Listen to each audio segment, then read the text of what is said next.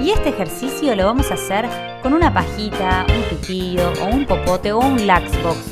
Básicamente lo vamos a hacer con la pajita dentro del agua y vamos a hacer burbujas. ¡Vamos!